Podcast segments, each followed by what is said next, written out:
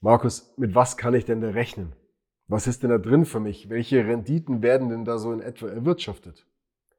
Das ist die Frage, die ich oft gestellt bekomme, wenn Menschen auf mich zukommen, weil sie wissen, dass ich in der Anlageberatung tätig bin. Nur leider kann ich diese Frage seriöserweise nicht beantworten. Um sie beantworten zu können, müsste ich wissen, wie hoch die Risikotoleranz dieser Menschen ist. Wie viel Risiko sie also bereit sind einzugehen. Denn ob eine Rendite gut oder schlecht ist, kannst du nur beurteilen in Abhängigkeit des eingegangenen Risikos. Nur, wer kennt schon seine persönliche Risikotoleranz? Was ist das überhaupt? Es gibt einen vor 35 Jahren entwickelten und immer weitergeführten Test von einem australischen Institut, die sich mit dem psychologischen Anlageverhalten von Privatanlegern auseinandersetzen. damit kannst du mit wenigen Fragen sehr, sehr gut auf den Punkt deine ganz persönliche Risikotoleranz erarbeiten. Sag einfach Bescheid, wir lassen dir zukommen und machen mit dir gemeinsam eine Auswertung. Dann hast du schon mal für dich deine persönliche Risikotoleranz festgestellt. In Abhängigkeit dieser Risikotoleranz können wir dir dann genau sagen, mit welchen Renditen kannst denn du relativ sicher auch kalkulieren. Was sind gute Renditen? So. Und dann kannst du beurteilen, ob eine Rendite gut oder schlecht ist wenn du deine persönliche Rendite mit anderen Vergleichsrenditen vergleichst, die alle mit dem gleichen eingegangenen Risiko einhergehen. Sprich also bei der gleichen Einheit Risiko macht die eine Anlage 4% im Jahr, die andere 6 und die andere 9%.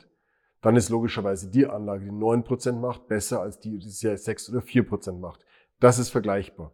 Es ist aber nicht vergleichbar, wenn eine Anlage A zum Beispiel vier Einheiten Risiko hat, eine Anlage B acht Einheiten Risiko, also das doppelte Risiko, und die Anlage A mit der Hälfte des Risiko macht eine Rendite von vier Prozent und die Anlage B mit, der, mit dem Risiko von acht macht eine, eine, eine Rendite von sechs Prozent. Das kannst du überhaupt nicht miteinander vergleichen, weil es eine unterschiedliche Basis ist. Du müsstest also sehr immer, um die Rendite beurteilen zu können, Anlagen mit gleichem Risiko miteinander vergleichen. Ganz wichtig. So, und dann gehst du her und guckst dir eben diese Anlagen an, die alle das gleiche Risiko haben und schaust, wo sind denn da die höheren Renditen möglich. Die Maximalrendite wäre die höchste Rendite, die in allen vergleichbaren Kapitalanlagen erwirtschaftet wurde. Eine gute Rendite ist einfach im oberen Bereich. Die Aussage, ob eine Rendite gut oder schlecht ist, ist also immer nur in Abhängigkeit von dem eingegangenen Risiko möglich. Damit du das auch mal in konkreten Zahlen bekommst, eine Anlage, die langfristig zu 100% in den gesamten Weltmarkt Aktienindex investiert, macht langfristig so um die 9%. Sprich also, wenn du zu 100% in Aktien investiert bist, breit gestreut, kannst du ungefähr mit 9% kalkulieren. Das wäre eine gute Rendite.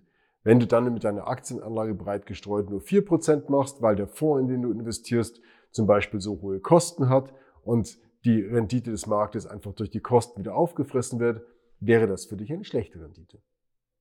So, so kannst du dann etwa beurteilen, ob deine Rendite gut oder schlecht ist. Die Frage ist aber vielleicht besser gestellt, ob deine Rendite angemessen ist. Überleg dir also mit dem, was du gerade gelernt hast, ob du in deinem Portfolio eine angemessene Rendite erwirtschaftest. Stay tuned und freue dich auf weitere Inhalte.